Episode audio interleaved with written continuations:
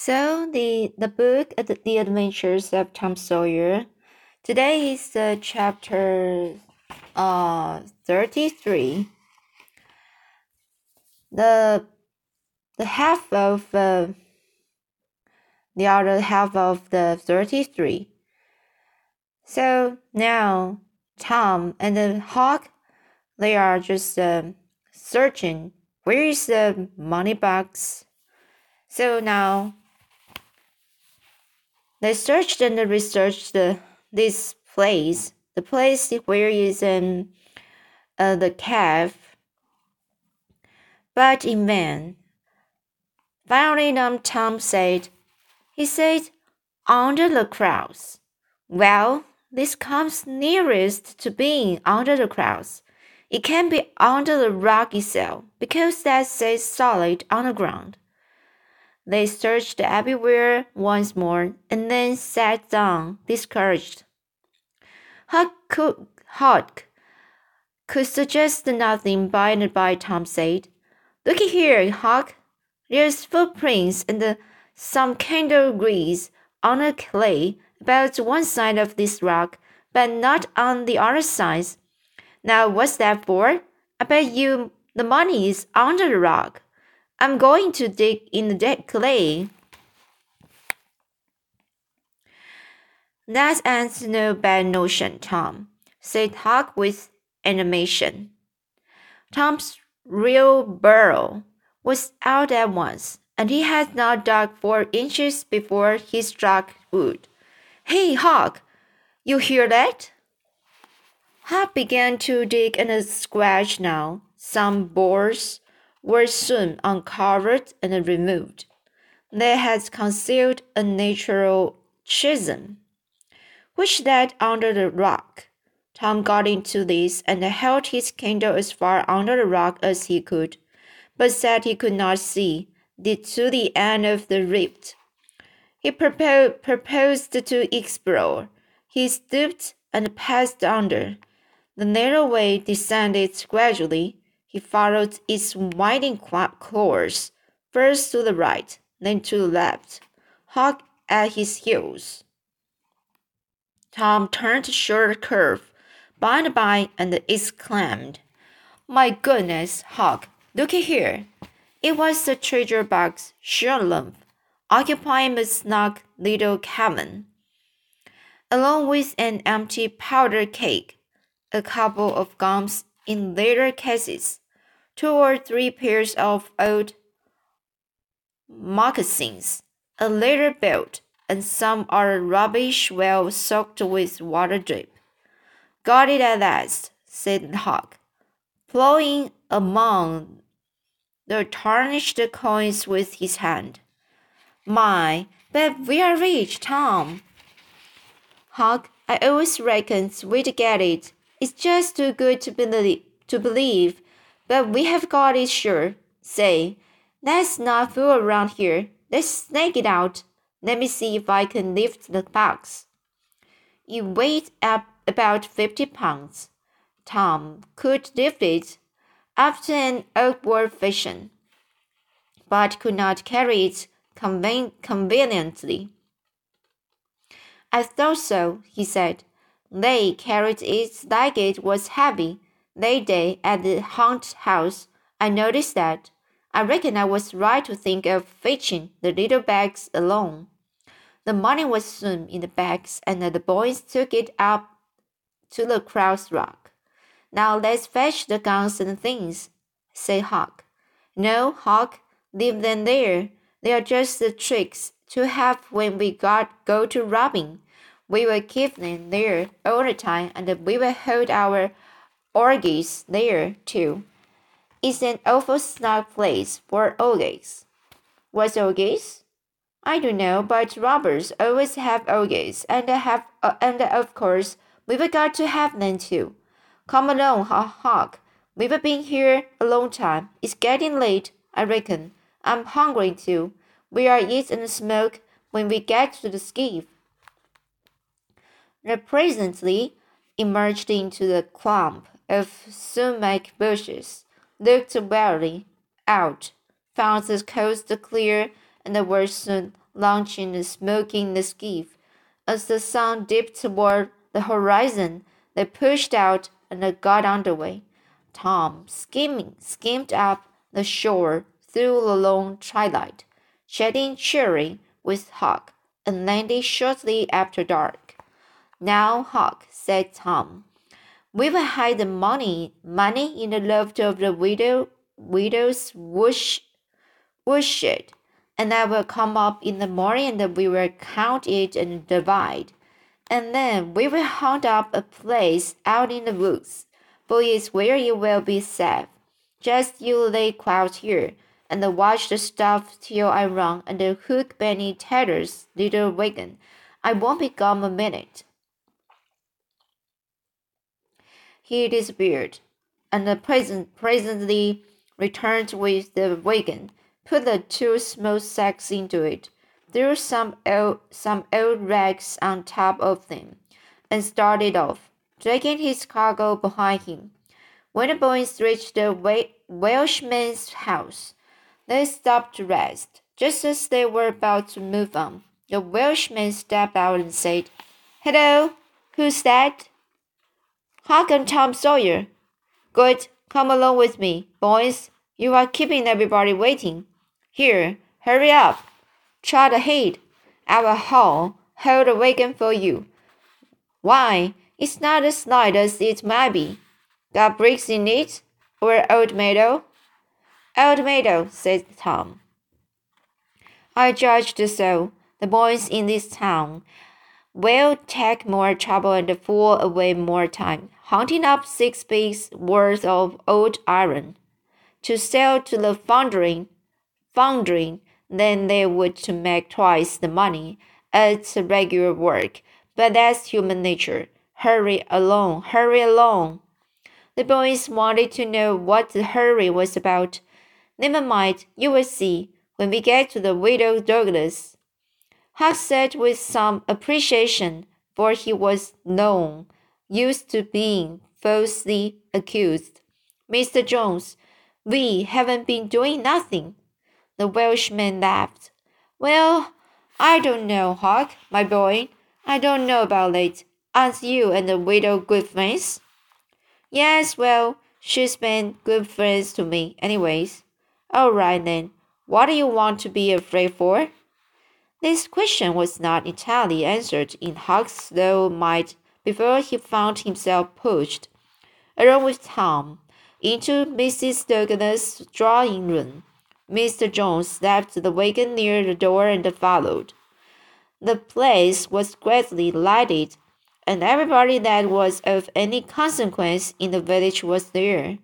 The Thatchers were there, the Harpers, Roger, Rogerses, Aunt Polly, Sid, Mary, the minister, the editor, and a great many more.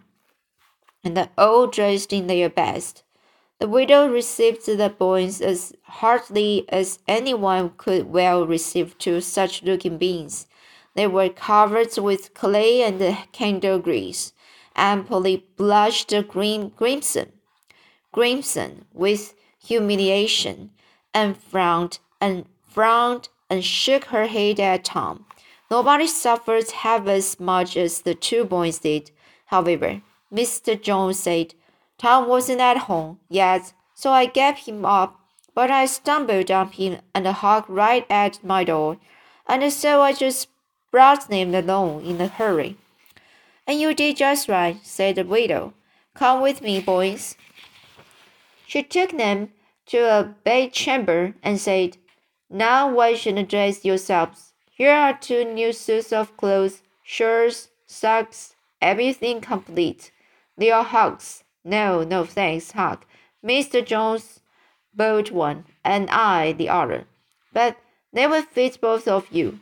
Get into them. We will wait. Calm down. When you are slipped up alone. Then she left. So now it's chapter 34. Springing a secret, Mr. Jones' surprised a failure. Huck said, Tom, we can slope. If we can find a rope, the window on and high from the ground. Shucks, what do you want to steal for? Well, I aren't used to that kind of a crowd. I can't stand it. I aren't going to down there, Tom. Oh, bother. Oh, bother. Is as anything? I don't mind it a bit. I will take care of you. Sid appeared. Tom, said he, Auntie has been waiting for you all the afternoon. Mary got your Sunday clothes ready, and everybody's been fretting about you.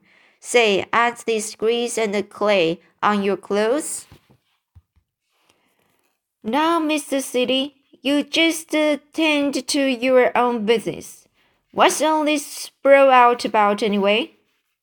It's one of the widow's parties that she's always having. This time it's for a Welshman and his sons. On account of that scrap they helped her out of the other night.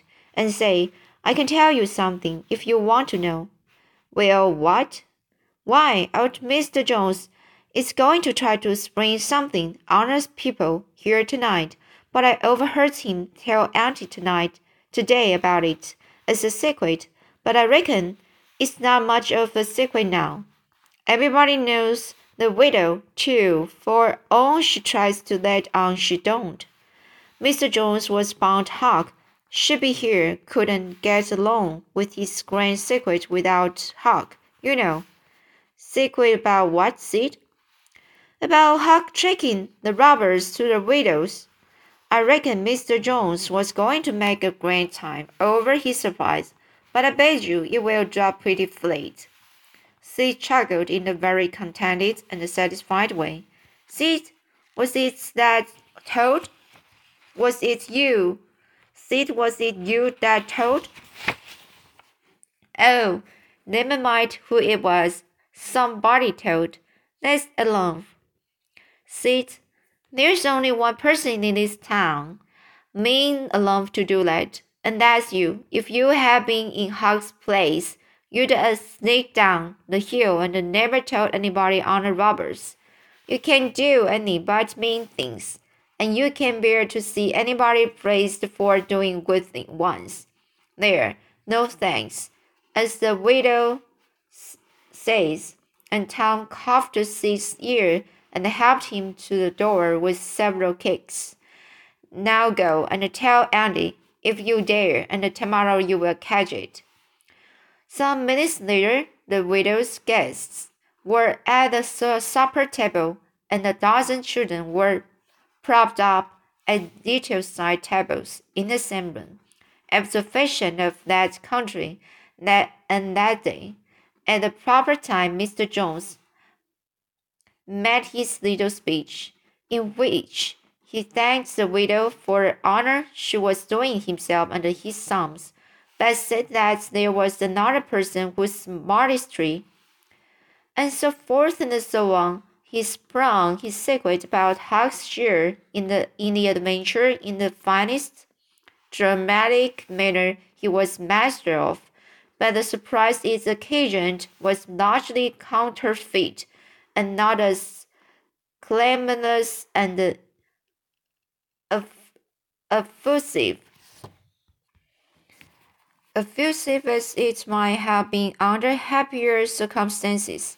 However, the widow made a pretty fair show of astonishment and heaped so many compliments and so much gratitude upon Huck that he almost forgot the nearly intolerable discomfort discomfort of his new clothes in the entirely intolerable discomfort of being set up as a target for everybody's gaze and everybody's laudations.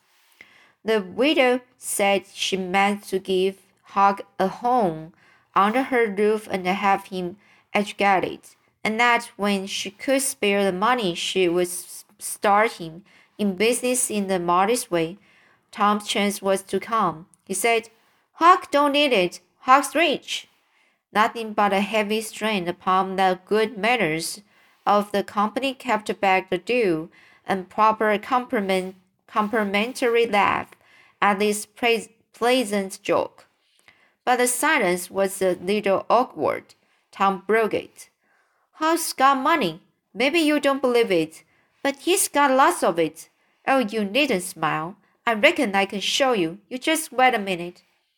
Tom ran out of doors. The company looked at each other with perplexed interest and inquiringly at Huck, who was tongue tied.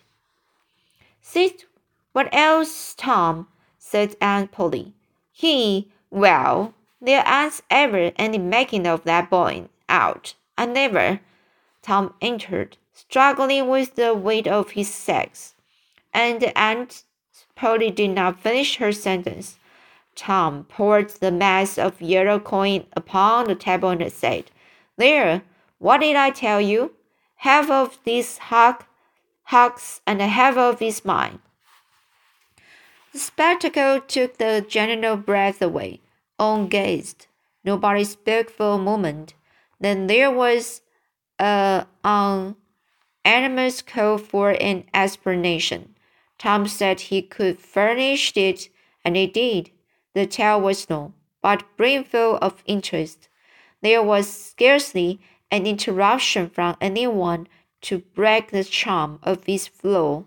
When he had finished, Mr. Jones said, I thought I had fixed up a little surprise for this occasion, but it don't amount to anything now. This one makes it seem mighty small, I'm willing to allow. The more money was counted, the sum amounted to a little over twelve thousand dollars. It was more than anyone present had ever seen at one time before though several persons were there who were worth considerably more than that in, prop, in property. So now, chapter 35 A New Order of Things. Poor Huck. New adventures planned. The reader may rest satisfied that Tom's and Huck's windfall made a mighty stir in the poor little village of St. Petersburg. So vast the sum, all in actual cash, seemed next to incredible. It was talked about, gloated over, glorified until the reason of many of the citizens tottered under the strain of the unhealthy excitement. Every haunted house in St. Petersburg and the neighboring villages was dissect, dissected, plank by plank, and its foundations dug up and ransacked for hidden treasure, and not for by boys, but men, pretty grave, unromantic men, too, some of them. Wherever Tom and Huck appeared, they were courted, admired, stared at, the boys were not able to remember that their remarks had, had possessed weight before, but now their saying was treasured and repeated. Everything they did seemed somehow to be regarded as remarkable. That has evidently lost the power of doing the same com commonplace, commonplace things.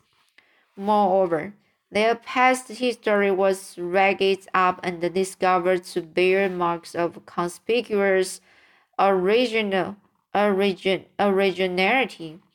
The village paper published biographical sketch of the boys.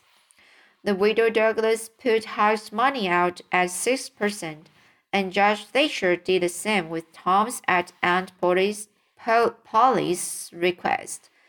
Each that had an income now that was simply prodigious.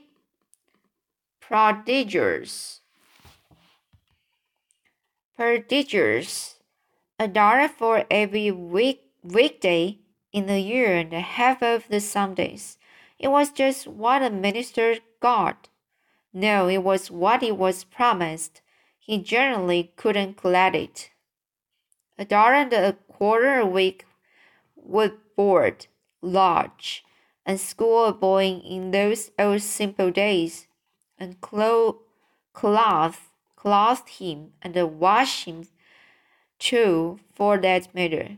Judge Thatcher had conceived the great opinion of Tom. He said that no commonplace boy would ever have got his daughter out of the cave when Becky told her father in strict confidence how Tom had taken her whipping at school. The judge was visibly moved, and when she pleaded grace for the mighty lie which Tom had told in order to shift that whipping from her shoulders to his own, the judge said with a fine outburst that it was a noble, a generous, a magnanimous, a magnanimous lie, a lie that was worthy to hold up its head and march down through history breast to breast with George Washington's loaded truth about the hatred.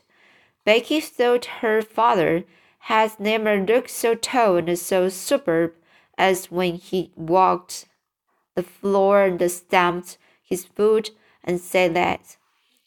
She went straight off and told Tom about it. Judge Thatcher hoped to see Tom, a great lawyer or, or a great soldier someday.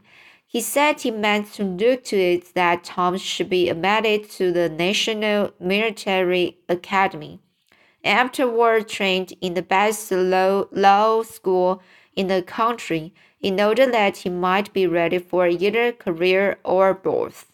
Huck Finn's wealth and the fact that he was now under the widow Douglas' protection introduced him into society. Now dragged him into it, hurled in him into it, and his sufferings were almost more than he could bear. The widow's servants kept him clean and neat, combed and brushed, and they bagged him nice, nicely in unsympathetic sheets that had not one little spot or stain, which he could press to his heart and know for a friend. He had to eat with knife and fork. He had to use napkin, cup, and plate. He had to learn his book. He had to go to church. He had to talk so properly that speech was become ins insipid in his mouth.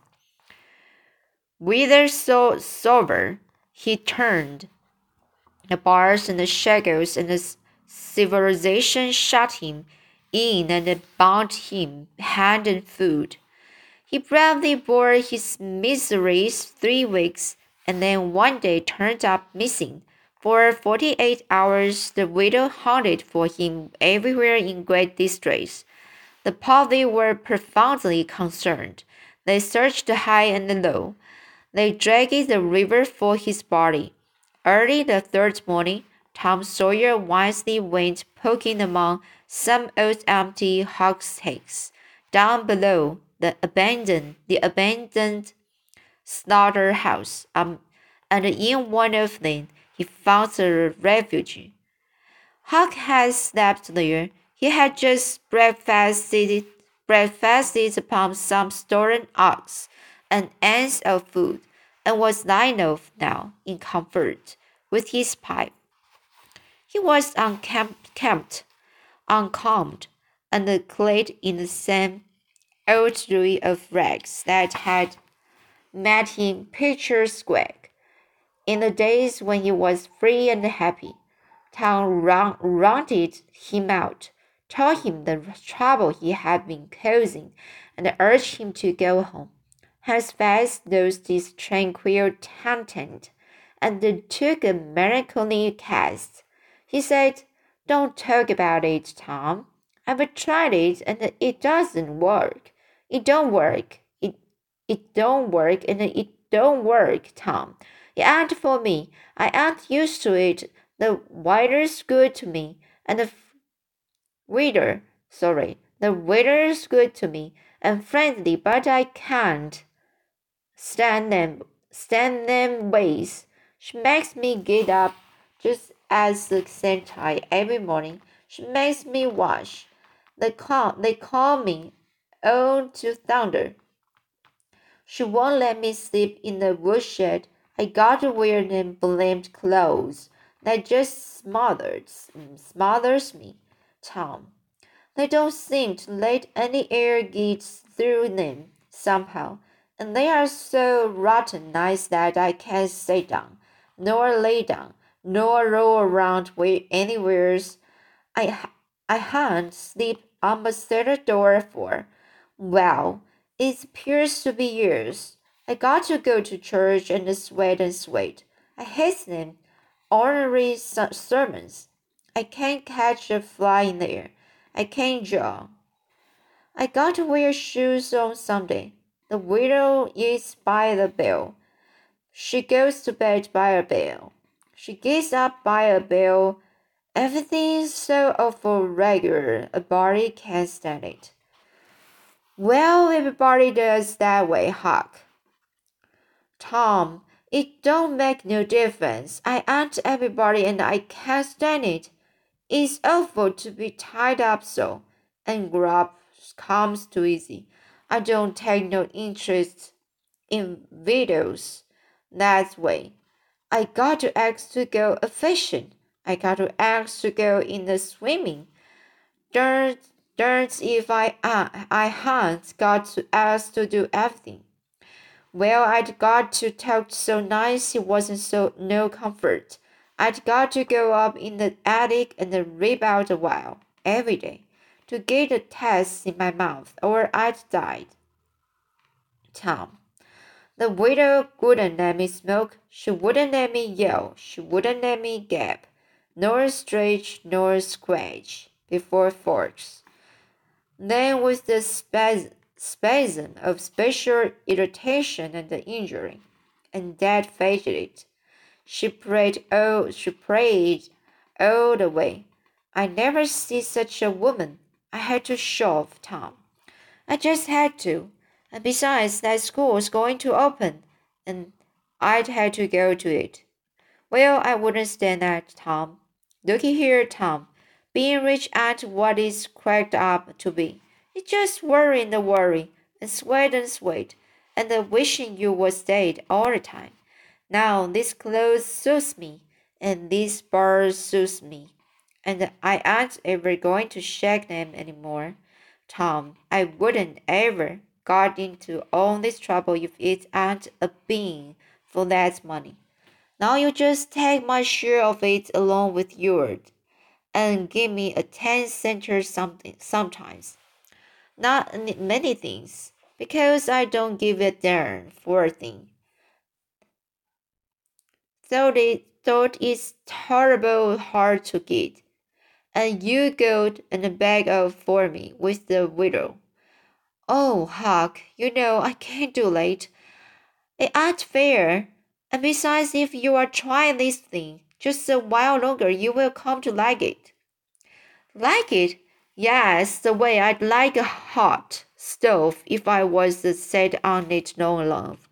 No, Tom, I won't be rich, and I won't live in them, cause the smaller houses I like the woods and the river and the hogsheads, and I will stick to them too. Blame it all, just as we got gums and the calf and the all just fixed to rub. Purely stern foolishness has got to come up and spout it all. Tom saw his opportunity. Looky here, Huck. Being rich ain't going to keep me back from turning robber. No, oh, good Dix. Are you in real Daywood earnest, Tom? Just as dead earnest as I am sitting here, but Huck, we can't let you into the game. If you ain't respectable, you know.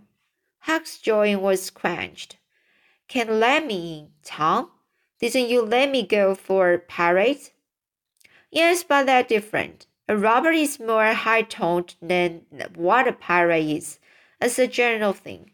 In most countries, they are awful high up in the no, nobility, nobility, dukes and such. No, now, Tom, hadn't you always been friendly to me? You wouldn't shut me out, would you, Tom? You wouldn't do that, now would you, Tom? Huck, I wouldn't want to, and I don't want to, but what would people say? Why, let's say, hmm, Tom Sawyer's skin, pretty low characters in it. That mean you, Huck. You wouldn't like that, and I wouldn't. Huck was silent for some time, engaged in a mental struggle. Finally, he said, Well, I will go back to the widow for a month and tackle it and see if I can come to stand it. If you will let me alone to the game, Tom. All right, Huck, it's a whiz. Come along, old chap, and I will ask the widow to let up on your on you a little, Huck. Would you, Tom? Now would you? That's good. If she will let up on some of the roughness things, I will smoke pirate, private, and cost private, and crowd through our bus. When you going to start this game and the turn robbers? All right off. We will get the boys together and have the have the invitation tonight, maybe. Have the which? Have the initiation, initiation, initiation. What's that? Is to swear to stand by one another and never tell against secrets, even if you'd chopped on to flinders and kill anybody and all his family that hurts one of the gang. That's gay. That's mighty gay. Tom, I tell you. Well, I bet it is, and only swearing got to be done at midnight. In the lonesomest, awfulest place you can find. A haunt house is that best. But they are all ripped up now. Well, midnight's good anyway, Tom. Yes, so it is, and you will got to swear on a coffin and sign it with blood. Now there's something like why, it's a million times bullier than pirating. I will stick to widow till I rot, Tom. And if I get to, get to be a regular reaper of a robber, and everybody talking about it, I reckon she will be proud she snagged me. She snagged me in out of the wheat. So now is conclusion.